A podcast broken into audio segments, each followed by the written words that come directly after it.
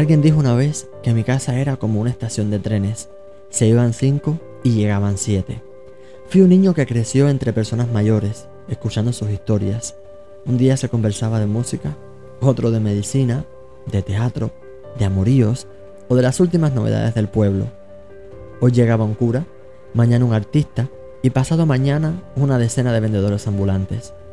Mi casa, mi casa era el epicentro de mi felicidad. Mi nombre es Carlos, soy cubano de nacimiento, neoyorquino por adopción, inmigrante, hiperactivo, cazador de historias y dueño de la Casa Azul. ¿Qué se hace aquí? Conversar, compartir experiencias, relajarnos, pasarla bien y escuchar las historias de todo el que toca nuestra puerta. Aquí estoy cada martes. Si tienes unos minuticos, ven y acompáñanos. Pero te advierto,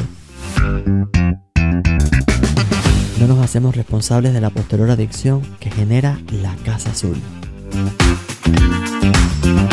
La Casa Azul, un podcast original de Spotify.